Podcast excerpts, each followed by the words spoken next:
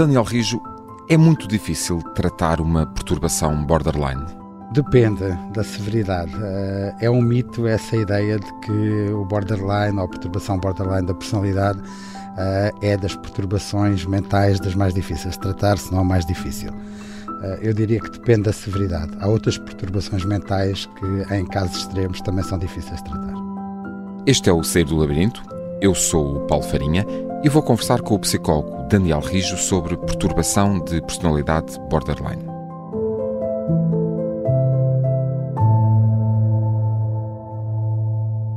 Psicólogo clínico, professor da Faculdade de Psicologia e Ciências da Educação da Universidade de Coimbra, coordenador do Centro de Investigação em Neuropsicologia e Intervenção Cognitivo-Comportamental da mesma instituição e especialista em perturbações de personalidade e do comportamento antissocial, há 28 anos que Daniel Rijo acompanha pacientes com perturbação de personalidade borderline. Olá, Daniel Rijo, bem-vindo. O que é exatamente esta doença? A perturbação uh, de personalidade borderline, é como o nome indica, não é? É uma das perturbações que faz parte de um grupo que são as perturbações de personalidade. São de facto das doenças psiquiátricas menos conhecidas, porque também são talvez mais difíceis de diagnosticar pela maior parte dos clínicos, se compararmos, por exemplo, com a frequência com que um clínico vê uma depressão ou uma perturbação de ansiedade, estas perturbações, felizmente, uh, são em menor prevalência. E, portanto, Quando são... falamos de perturbações de personalidade, incluímos aqui antissocial, narcisista, Uh, esquizoide, paranoide, e eu estou a consultar a cábula porque não saberia claro, dizê-las. São 10, sim, são 10, uh, têm estes nomes estranhos, depois não são assim tão estranhos. Talvez a, para o público em geral, a melhor maneira de perceber o, o que é uma perturbação da personalidade, vamos chamar-lhe um mal feitio são pessoas que têm feitios muito particulares, ou muito rígidos, ou muito estranhos, ou muito diferentes da variabilidade dos feitios que nós encontramos na maior parte das pessoas com quem interagimos, e por causa desses maus feitios, entre aspas, uh, têm a sua vida transtornada, têm vidas difíceis e afetam a vida daqueles que dos estão perto também. e dos outros com quem convivem. Eu tenho a certeza que a pessoa que nos estão a ouvir neste momento estarão a assinar com a cabeça de certeza que conhecem alguém que encaixa nesse perfil. Eh, de certeza que conhecem alguém ou que lidam com alguém ou já lidaram com mau feitio, o que não quer dizer que toda a gente tenha mau feitio, tenha necessariamente pois uma perturbação não. de personalidade. É, essa é uma questão difícil. Qual é o ponto onde deixa de ser apenas um tipo de feitio particular aquele e passa a ser aquele uma, feitiozinho difícil. Aquele feitiozinho difícil e passa a ser uma perturbação. E é muito difícil dizer que não há um ponto de corte bem definido. Os clínicos aí socorrem-se, como acontece noutro tipo de perturbações mentais, não só neste grupo das perturbações da personalidade, socorrem-se de o quão incapacitante ou invalidante uh, são aqueles sintomas. Isto é, se a pessoa está a ter muitas dificuldades em manter um trabalho, nos relacionamentos afetivos, na sua vida social, em gerir, por exemplo, o seu dinheiro, em ter hábitos de vida mais ou menos saudáveis, se há dificuldades. Esses são é, os sinais de alerta. Em mais para... do que um destes domínios. E o quão o seu feitio afeta o seu funcionamento em vários destes domínios, se essas dificuldades puderem ser imputadas a questões de personalidade, então aí aumenta a probabilidade de pensarmos que estamos perante alguém com uma personalidade perturbada. E, e, a, e a, facilidade ou dificuldade com que se diagnostica uh, um paciente com estas características, a ponto de acharmos, bem, isto é mais do que aquele feitiozinho especial ou mau feitio, é mesmo uma perturbação de personalidade, é muito complicado diagnosticar? Depende dos casos. Há casos que são muito claros, há pessoas que, eh, apesar do estigma e da vergonha que podem ter em assumir, mesmo num contexto de consulta com o clínico, em assumir alguns dos seus aspectos do seu funcionamento, há pessoas que se abrem logo numa primeira sessão ou numa segunda e, portanto, permitem-nos avaliar melhor o seu funcionamento nos domínios. Precisamos de avaliar para perceber se aponta ou não para este diagnóstico. Há outras pessoas que não, têm muita vergonha de algumas coisas que fazem uh, e, portanto, demoram tempo a revelar-se. Uh, o erro mais comum é um erro pelo não diagnóstico, ou seja, porque estas pessoas não nos aparecem. É raro um, um doente aparecer na consulta porque tem logo de início tem aspectos de instabilidade, de impulsividade ou desregulação emocional. A maior parte aparece com queixas ou de coisas de depressão ou de coisas de ansiedade. E, portanto, o diagnóstico da parte da personalidade está um pouco mascarado. Talvez uma, nós, quando, quando fazemos programas, mas nós na universidade, quando escrevemos artigos ou capítulos, eh, é sempre em torno de uma destas perturbações, não é? Quando são coisas clínicas. E o problema é que em saúde mental, uma desgraça nunca vem só. Então, por muitas vezes, vezes, por vezes cruza-se com outros diagnósticos. Muitas vezes o que traz a pessoa à consulta ou ao pedido de ajuda é motivado por eh, coisas do humor, porque está muito triste, ou de ansiedade, ou por problemas ou conflitos no casal, ou interpessoais, ou o que seja. E esse é o principal foco de tratamento e da atenção clínica. E depois, com o tempo, começamos a perceber que é um padrão mais vasto. Há uma outra coisa importante no diagnóstico que eu acho que devo dizer, Paulo, de, deste tipo de perturbações e concretamente da perturbação de personalidade borderline, é que não interessa só que afete diversas áreas do funcionamento da pessoa no presente. Uh, tem que ser uma coisa desenvolvimental, ou seja, estas características estão presentes desde fases precoces do desenvolvimento e muitas vezes já se manifestam na adolescência, uh, pelo menos desde o início da idade adulta. Então, no momento em que um paciente chega, ainda que o, que o leve à sua consulta seja uma questão de depressão ou de ansiedade ou, ou qualquer outra questão, quando começa a, a, descascar essa cebola, é preciso ir lá atrás e é procurar sempre isso. preciso fazer uma história do desenvolvimento da pessoa para perceber se nós estamos perante algumas alterações da maneira de ser que são melhor atribuídas, por exemplo, a desregulação do humor, a ansiedade ou a depressão, ou se, pelo contrário, estamos perante um padrão de funcionamento que é crónico, que é antigo. E muitas vezes as pessoas dizem, eu, eu desde que me lembro que sempre fui assim. Ou às vezes é preciso ter um outro informante. Os pais, um companheiro, um melhor amigo, alguém com a autorização do, do paciente que a gente com que possamos falar para perceber até que ponto o padrão é mais antigo ou não. E às vezes é necessário pedir justamente a presença dessa pessoa numa, numa consulta para, Sim. para tentar uh, levar isso a, a bom porto. Há, há, um ponto muito frequente nas pesquisas que fiz para preparar a, a nossa conversa. Há um ponto muito frequente e muito comum uh, que eu encontrei quando se fala de perturbação borderline, que é a questão da mentira. Uh, e de muito frequentemente ser uh, a palavra mentiroso e a palavra e o faltar à verdade uh, é, surge como característica. É assim tão, tão comum? Eu não diria que é assim tão específico desta perturbação. Como dissemos há bocado, são 10.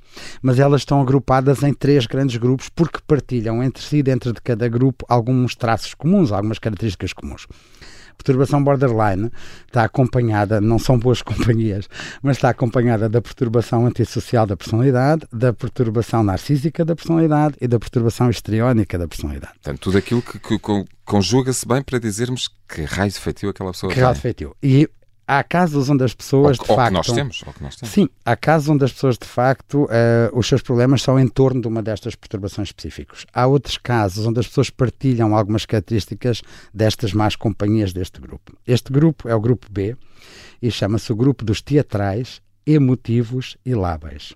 Que é que isto quer dizer?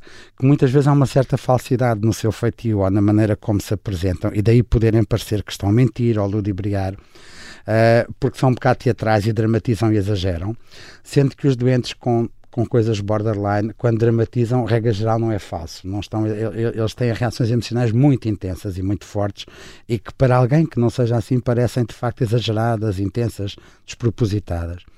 Uh, são emotivos, porque têm as emoções à flor da pele. E qualquer pequena coisa pode. Dispara uma intensidade emocional, aquilo que o irrita assim, ou a mim.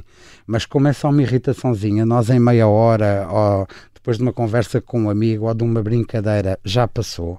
Nestes doentes, habitualmente, têm um eco muito grande, quer dizer, eles têm a mesma reação emocional que qualquer outra pessoa, só que numa intensidade tão grande. E as emoções, quando ultrapassam um certo limiar de intensidade, nós perdemos um pouco o controle sobre a componente emocional. Quem manda é a emoção e não o pensamento. E, e deixam de ser eles próprios e às tantas passa a ser o paciente, ou, ou passa a ser o diagnóstico que vai controlando ali aquela. Eu, não, eu diria a mesma coisa, mas não nesses termos. Eu diria que qualquer um de nós, e quem nos está a ouvir, e certamente assim, a mim já me aconteceu, se alguma vez uma das nossas emoções uh, fica muito intensa, não tem que ser descontrolada, ela pode ter uma justificação real. Mas quando uma das nossas emoções uh, vai a um extremo, de facto é aquela cor da emoção que pinta o nosso pensamento e o nosso comportamento. E nós que podemos, por exemplo, não ser agressivos, uh, por princípio ser contra a violência, tentarmos ser, até somos conhecidos por sermos apaziguadores um, numa série de contextos interpessoais mais difíceis ou de discussão, se a nossa raiva disparar de uma maneira muito intensa, nós atuamos de uma maneira incongruente com os nossos valores e com a maneira habitual de funcionar. O que acontece a estes doentes?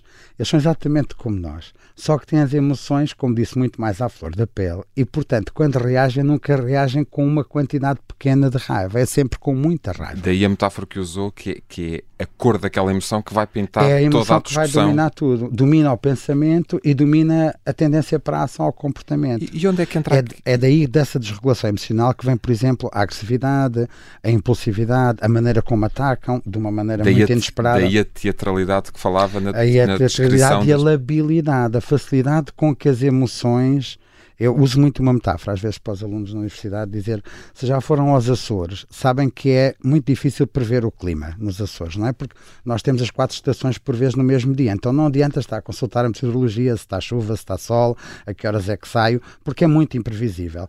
A única coisa, a única certeza que temos é que o tempo vai variar ao longo de um dia, raramente fica de manhã à noite no mesmo tipo de clima. E é assim com o doente borderline? É assim com estes doentes. Eles podem estar... A boa notícia é se nós temos que lidar com alguém assim no trabalho ou em alguma das nossas relações familiares, se a pessoa de repente ficar muito irritada e atacar toda a gente, a boa notícia é que essa raiva raramente dura mais do que algumas horas e mais raramente ainda mais do que um ou dois dias. Depois regula por si. Vai a voltar a desregular. E então, quando fala de labilidade, é justamente esta uh, instabilidade. Instabilidade. Uh, Instabilidade é uma palavra-chave nesta perturbação. É por isso que é difícil fazer o diagnóstico logo numa única sessão, porque nós precisamos muitas vezes de ver a pessoa várias vezes, em dias diferentes, a reagir a coisas diferentes para perceber até que ponto, enquanto nas outras perturbações há traços de personalidade chatos de lidar e complicados, mas há mais estabilidade, estabilidade. na maneira de ser. Aqui, um dos traços é a instabilidade. Portanto, pela natureza dos sintomas, demora às vezes mais a perceber. E onde é que entra aqui a questão, então, que, que é esse palavrão que, com que tantas vezes nos cruzamos e com que eu me cruzei a preparar esta entrevista, da mentira? Porque é que... Eu não diria que a mentira é um marcador desta perturbação, porque nas outras perturbações deste grupo, por exemplo, na narcísica, mentem, ludibriam, enganam, manipulam, que diremos nos antissociais, faço-me entender, uhum. e os doentes com traços histriónicos ou perturbação histriónica da personalidade até são, se calhar, aqueles uh, em que se percebe mais rapidamente a mentira, a falsidade, e mentem muitas vezes para induzir pena e compaixão e para serem o centro das atenções. Os doentes borderline não têm a mentira de uma maneira tão clara. Talvez a, a, mentira aqui tenha mais a ver com ocultarem algumas coisas que fizeram e das quais se envergonham depois, a posteriori ou porque agrediram, uh, ou porque uh, se metem em, por exemplo, comportamentos sexuais promíscuos ou compras compulsivas, um, e portanto depois há alguma vergonha associada e demora um tempo a revelar isso e ganhar confiança com o clínico para o fazer, e então dão primeiro uma imagem, têm que mentir um bocadinho e compor a imagem das coisas de que mais se envergonham. Então, é também por isso que lidar com um doente borderline é tão difícil e a relação interpessoal é tão complicada. Eh, é um, é um desafio grande para quem vive com alguém com, com um diagnóstico destes. Eu diria que sim, para quem vive com alguém. Vai depender sempre da severidade. Eu gostava muito de passar esta mensagem, porque é mesmo aquilo que me parece, da minha experiência, da minha observação. Vai depender sempre da severidade do diagnóstico. Uh, porque depois há graus, não é? Há graus moderados e há graus severos. Uh, e depende, há pessoas que se regulam mais, por exemplo, no contexto de trabalho, pelas implicações que teria se não se regulassem, e depois desregulam-se mais em casa. Há outras pessoas que não, que têm uma dificuldade de controle, independentemente do contexto em questão e da familiaridade com os outros.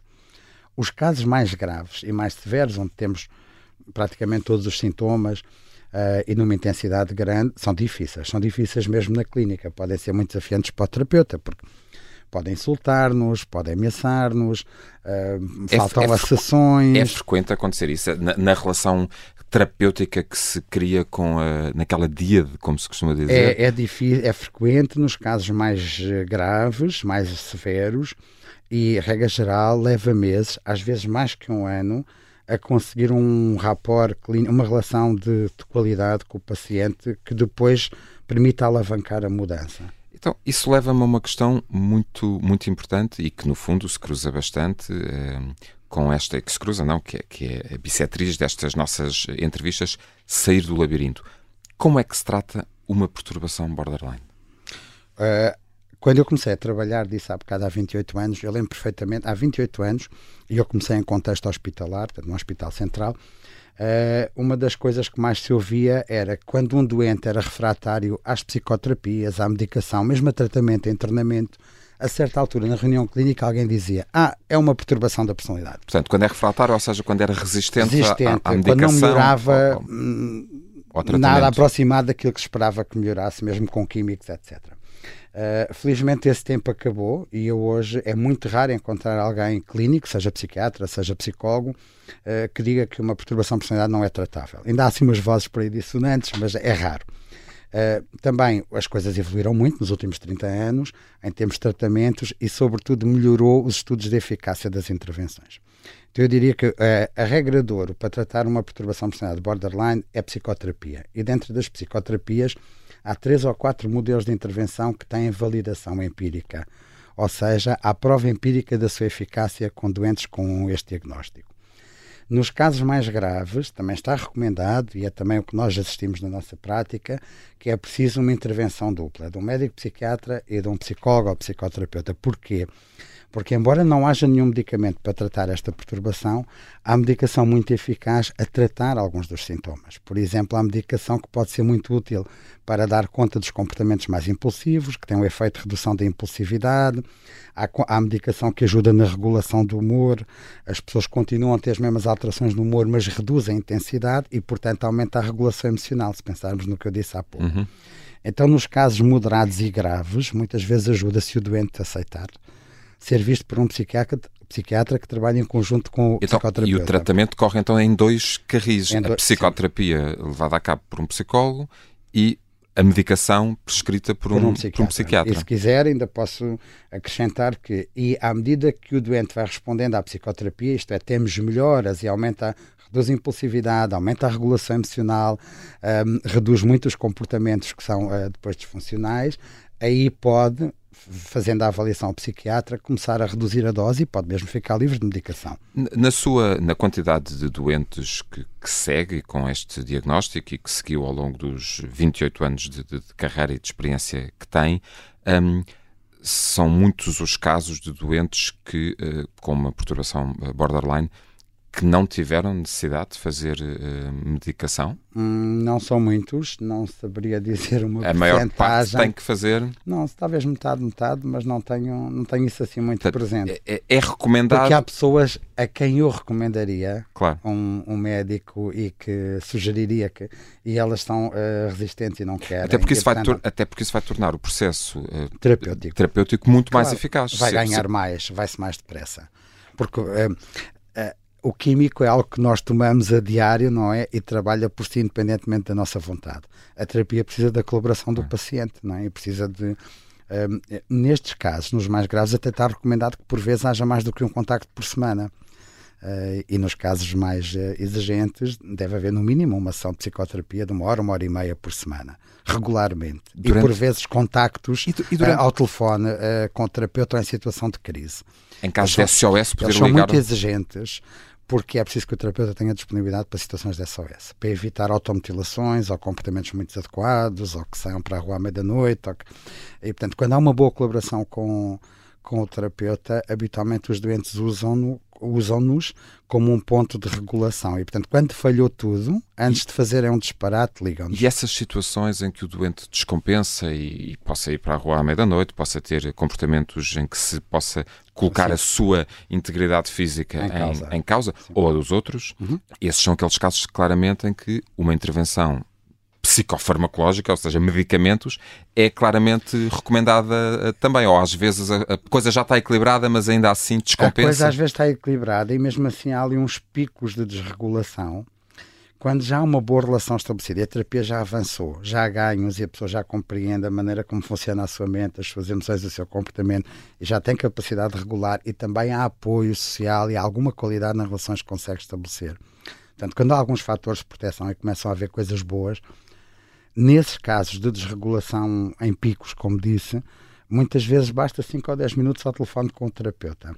Há uma coisa muito engraçada, engraçada no sentido muito curiosa, com estes pacientes que não acontece noutros casos. muitas vezes só falarem connosco, poderem exprimir a desregulação em questão, as dificuldades que estão a passar, às vezes nem dizemos nada. Isto é uma experiência que já partilhei com vários colegas e é comum a todos. Só a nossa presença a ouvir e o nosso tom de voz regula. É tranquilizante. É tranquilizante. E faz aquele estado acalmar. É quase uma coisa de reparentização. Então, mas isso uh, vem confirmar uma ideia que, que, de que falávamos também no, início desta entrevista, antes de começarmos a gravar, que é estes processos de psicoterapia com um doente borderline, uh, com um paciente borderline, podem ser muito longos e podem demorar anos. Muitos, muitos anos. Sim, sim. Uh, podemos estabelecer uma média? Podemos dar uma média? Pode-se pode dar uma média, mas depois a variabilidade é muito grande. Eu diria que uma perturbação destas, mesmo de uma forma menos severa, não se trata em menos de um ano e meio, dois anos de acompanhamento. Claro que muitas vezes começa semanalmente e depois vai-se espaçando e é feito um certo, entre aspas, desmame mas o, a, a, maior parte dos casos exige um acompanhamento prolongado, dois, três anos, e há casos graves que exigem acompanhamento muito mais tempo se queremos ter algum benefício terapêutico. E esse acompanhamento passa por dar ao paciente ferramentas de autoconhecimento e de autorregulação para poder Sim.